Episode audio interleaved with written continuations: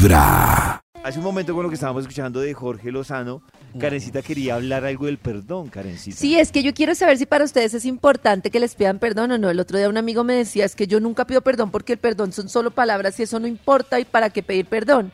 Y yo insisto en que el perdón, o sea, entiendo lo que dice Chris, obviamente hay errores que ameritan eh, no solo el, el perdón, sino resarcir, ¿no? No es como la embarro, la embarro, no, sino como intentar resarcir. Pero hay cosas sencillas como, por ejemplo, que yo le hablé mal a Pollo, estaba en un momento claro. molesta y le hablé mal. Y a mí me parece es, que es muy reconfortante que la persona le pida perdón a uno porque es como demostrar que te importa. Entonces, quiero poner eso sobre la mesa. ¿A ustedes les importa un pito y les da la misma que le pidan perdón y les parece que no tiene nada que ver? ¿O les parece que el perdón ayuda a sanar el corazón?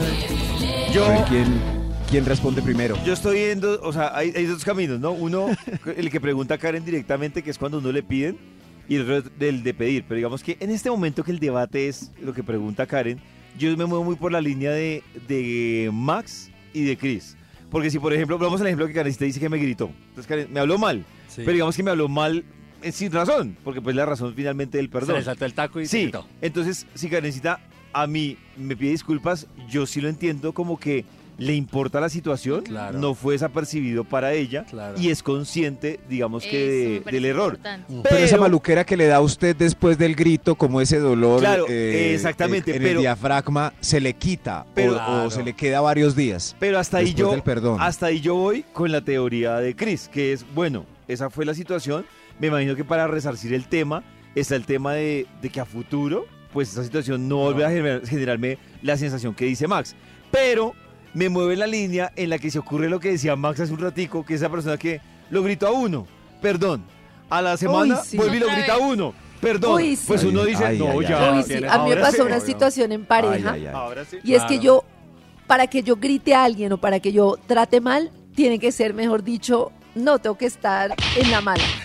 Y me pasó que estábamos como en diciembre en un viaje con Pacho y con las niñas y yo me puse, mejor dicho, como un tití porque tenía mucha presión y Pacho tenía como una tarjeta que era como una llave y yo se la rapé, o sea, nunca antes visto, se la rapé.